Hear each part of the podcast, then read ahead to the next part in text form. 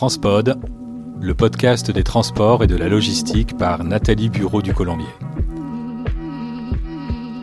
Bonjour, euh, bienvenue euh, sur Transpod l'interview. Nous sommes en compagnie de Gilles Lecaillon, président fondateur de Écocéan. Bonjour Gilles. Bonjour. Alors, euh, depuis, depuis 20 ans, vous, j'allais dire, vous prenez soin des, des poissons. Quelle est l'activité d'Écocéan? Alors l'activité d'Écocéan, elle est un peu originale. On, sait, on, on essaye de protéger les petits poissons, les petits individus des grands.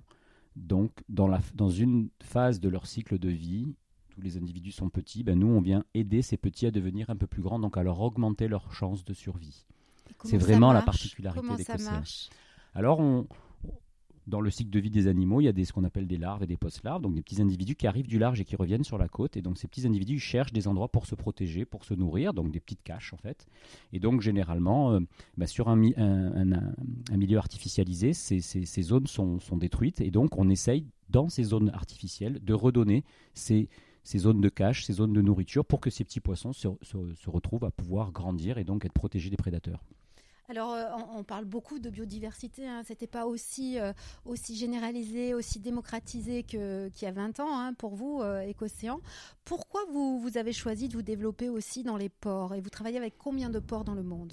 Alors, on n'a pas, décidé un matin en se levant de travailler dans les ports. En fait, dans le cycle de vie des poissons, c'est- l'écologie qui nous a amenés dans les ports. Hein. C'est pas moi qui ai décidé d'aller dans les ports. C'est parce que simplement, les ports sont dans une zone littorale qui est connectée entre la terre et la mer, exactement ce que recherchent les petits poissons. Donc, comme ce sont des zones artificielles et qu'il y en a un certain nombre, hein, en France, on a en 1000 ports à peu près, sans parler de, la quantité qu'il peut y avoir dans le monde, ben, on s'est dit, ben, ces endroits qui sont des zones artificielles dans lesquelles avant c'était des nurseries, il faut travailler à l'intérieur. Donc, en fait, c'est pas nous qui avons décidé d'aller dans les ports, c'est l'écologie et le cycle de vie des animaux qui nous a imposé de travailler dans ces ports, j'allais dire, dans tout ce qui était artificiel. Voilà. Donc, on a commencé à faire des études scientifiques avec des laboratoires de recherche. Donc, ça fait une quinzaine d'années qu'on a fait ça, des projets de recherche, des thèses. Je passe les détails de la quantité, etc., de publications. Mais aujourd'hui, aujourd'hui, maintenant, on a 54 ports qui sont équipés, donc des ports aussi bien de plaisance que des ports de commerce. Ça fonctionne dans les deux parce que les deux sont à l'interface et on vient euh, aujourd'hui dans 14 pays, on, on se retrouve à travailler et il y a encore des pays qui vont arriver. On a des devis qui sont en cours. Gilles, c'est une démarche, c'est pas une démarche obligatoire, c'est une politique volontariste de la part des ports? Exactement, c'est aussi ce que je trouve particulièrement intéressant d'aller réussir à convaincre des gens, des maîtres d'ouvrage, enfin des, des- directeurs de port, de s'engager sans avoir une obligation réglementaire. Donc c'est ce qu'on a réussi à faire, parce qu'aujourd'hui on est dans 54 ports, mais on en a même équipé plus que ça, il y en a qui s'arrêtent, qui recommencent. Donc on arrive à convaincre des gens parce qu'on leur dit, voilà, vous avez un rôle, vous pouvez jouer un rôle écologique, c'est pas juste parce que vous, vous pouvez le jouer réellement, voilà pourquoi, voilà pourquoi scientifiquement, voilà comment on peut faire, voilà ce que ça coûte, hein, parce que c'est, on est une société privée, donc il faut bien qu'il y ait un coût. Et donc ces gens on les a engagés. C'est assez rare, très rare, que ce soit obligatoire. Ce qui se fait de plus en plus, c'est que maintenant, dans les appels d'offres d'aménagement portuaire, il y ait le maître d'ouvrage, donc vraiment le demande à un aménageur, par exemple Eiffage, prenons cet exemple-là, de euh, d'intégrer dans la réponse à l'appel d'offres des nurseries. Et dans ce Ça arrive ça, ah oui, ça, arrive de plus en plus souvent. Ce qui montre que ça évolue, parce qu'il y a 15 ans en arrière, évidemment, ce n'était pas le cas, et aujourd'hui, ça arrive. Mais on a encore des marinas qui s'engagent parce qu'ils ont juste envie de le faire, et ça, je trouve que c'est le plus sympa. Et Gilles, quel est le fruit de votre travail? Est-ce que vous arrivez à mesurer le nombre de, de poissons qui ont survécu?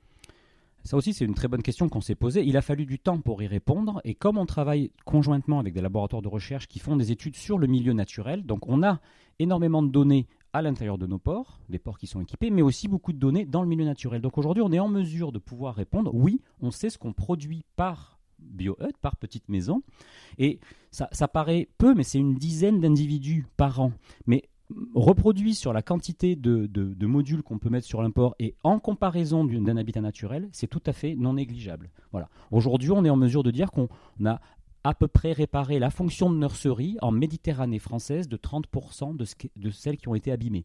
Donc aujourd'hui, il y a 250 km qui ont été abîmés, on en a restauré ben, 30%. Et ça ressemble à quoi un biohut Euh, Les dimensions euh, Alors un BioHut, c'est marrant. Alors BioHut, c'est comme Pizza Hut. Hut. hein. Enfin bon, je fais pas de la pub, pour un truc, mais pizza, c'est bien la hutte de biodiversité. En fait, c'est vraiment basé sur. euh, ça ressemble, j'allais dire, pas à grand chose. Ça a pas, une- ça ressemble pas à un, oursin ou quelque chose. Ça, ça- ça a une fonction écologique dans le sens où le cœur est un, un substrat naturel au- dans lequel ce substrat naturel va naturellement.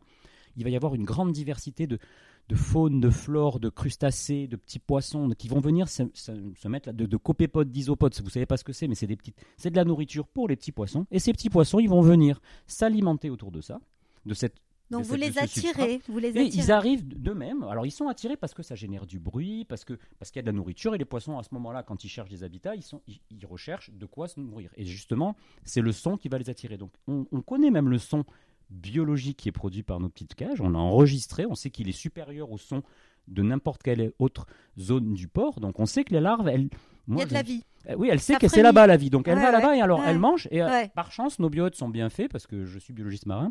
Et ben autour de cette zone où on peut se nourrir, il y a une zone où on peut se protéger des prédateurs. Et ben si on peut se nourrir et qu'on peut se protéger des prédateurs, la conséquence c'est qu'on grandit. Et mon objectif et l'objectif d'Écocéan, c'est que les petits poissons, ils grandissent. À 1 cm, vous avez une chance sur 1000 de vous en sortir.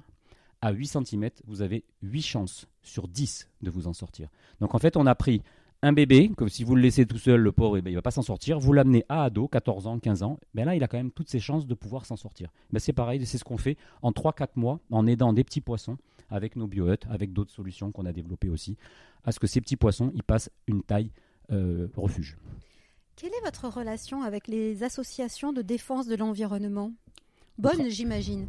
Oui, alors on a sincèrement, on a de la chance, ou je sais pas, c'est parce que ce qu'on fait peut-être est pertinent, c'est que on n'a pas de levée de bouclier, on n'a pas de, d'ONG qui sont contre, on a même des ONG qui sont plutôt favorables.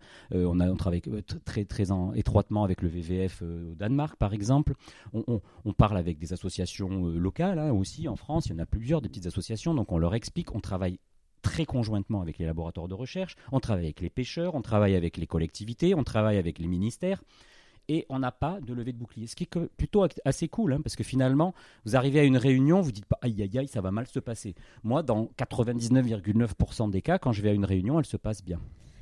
Dernière question euh, en guise de conclusion, euh, Gilles. Euh, on parle beaucoup d'entreprises à impact, hein, inscrire sa raison d'être dans l'ADN de, de la boîte. Aujourd'hui, j'imagine que vous êtes un chef d'entreprise heureux. Oui, effectivement, si je regarde 20 ans, parce que ça fait 20 ans qu'on existe, on a fêté nos 20 ans en juin de l'année dernière, enfin de 2003, par- 2023. Donc euh, au début, j'étais pris pour un, petit peu pour un fou. Aujourd'hui, on est 21 dans la société, on fait 1,8 million de chiffre d'affaires. On, est, on, prévoit de, grandir encore et donc je suis plutôt fier de, ça, de montrer qu'avec la biodiversité, en faisant quelque chose de scientifiquement validé, on arrive à créer de l'emploi et à réellement améliorer l'état de l'écosystème marin, ce qui est quand même l'objectif principal de ma raison d'être à moi, en tout cas, et comme la majorité, enfin, la majorité, comme la totalité des gens qui travaillent à Écocéan. Donc c'est, c'est effectivement assez euh, Satisfaisant. satisfaisant. Voilà. Merci, beaucoup euh, Gilles Le Caillon pour, euh, pour cet entretien. Si vous avez aimé cet épisode, n'hésitez pas à liker et à bientôt pour une nouvelle interview. Merci.